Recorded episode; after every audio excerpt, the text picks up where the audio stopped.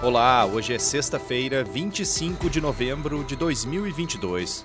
Eu sou Guilherme Becker e esta é a segunda edição do dia do Boletim de Notícias da DW Brasil. Confira nesta edição. Preso suspeito de ataque a escolas que matou três no Espírito Santo. Diretor da Polícia Rodoviária Federal vira réu por improbidade administrativa. Aliados de Trump têm instruído o clã Bolsonaro após derrota nas eleições.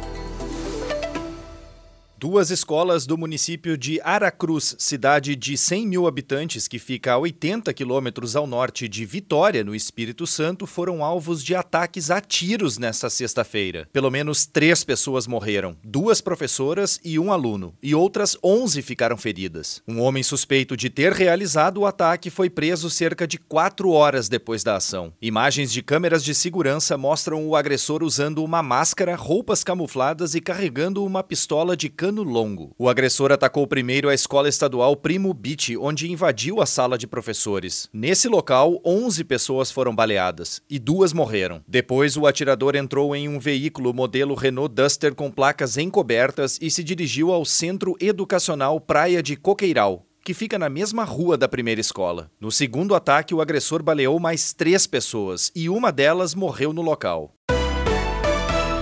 O diretor-geral da Polícia Rodoviária Federal, Silvinei Vasques, virou réu por improbidade administrativa depois que a Justiça do Rio aceitou uma denúncia do Ministério Público Federal. O Ministério Público afirmou que ele usou seu cargo de maneira indevida e com desvio de finalidade, com o objetivo de favorecer a campanha à reeleição do presidente Jair Bolsonaro. Mas o juiz do caso não atendeu o pedido para afastar Vasques do cargo. Ele disse que antes quer ouvir o réu, que está de férias até o dia 6 de dezembro. Entre outros pontos, o Ministério Público cita que há dois dias do segundo turno, Vasquez pediu votos para Bolsonaro em uma rede social.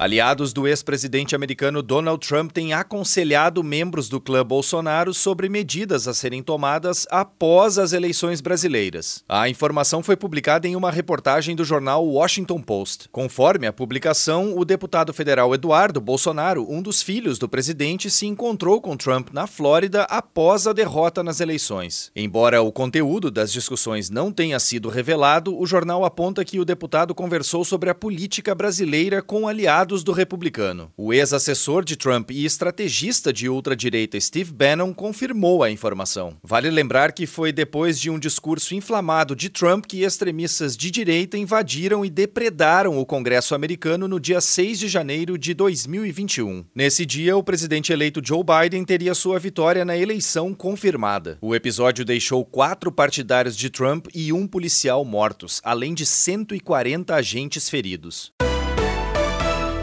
O parlamento da Alemanha aprovou nesta sexta-feira a reforma do sistema de renda mínima do país. Com a aprovação em 2023, os adultos desempregados passarão a receber 502 euros por mês, 53 euros a mais do que vinham recebendo. A proposta é da coalizão governamental formada por social-democratas, verdes e liberais. Também nesta sexta-feira, o parlamento alemão começou a votar pela resolução que designa o Holodomor, a grande fome dos anos 30 na Ucrânia Ucrânia como genocídio. Estima-se que pelo menos 4 milhões de ucranianos morreram de fome entre 1932 e 1933 devido às políticas impostas pelo Partido Comunista da União Soviética sob comando de Joseph Stalin. Ativistas do meio ambiente bloquearam na quinta-feira o principal aeroporto de Berlim por quase duas horas após invadirem as pistas de pouso e decolagem. Integrantes do grupo Letzte Generation, que significa última geração em português, transmitiram o protesto ao vivo no Twitter. Alguns deles se colaram no asfalto, enquanto outros andaram de bicicleta na área do aeroporto Berlim-Brandemburgo, no sul da capital alemã. A polícia não forneceu números exatos, mas disse que cada grupo que entrou no local era formado por várias pessoas. Diversos manifestantes foram presos, mas já teriam sido liberados. O grupo disse que informou a polícia sobre a ação por meio de um telefonema. Eles deverão responder por interferência perigosa no tráfego aéreo, invasão e danos à propriedade.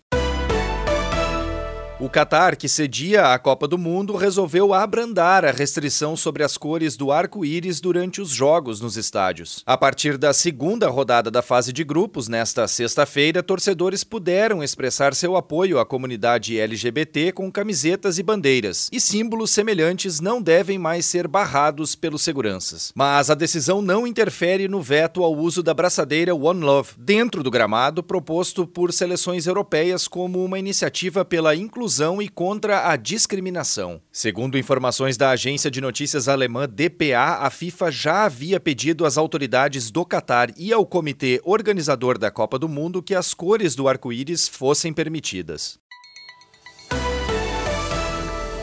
Mais notícias você encontra no nosso site. Acesse dw.com/brasil.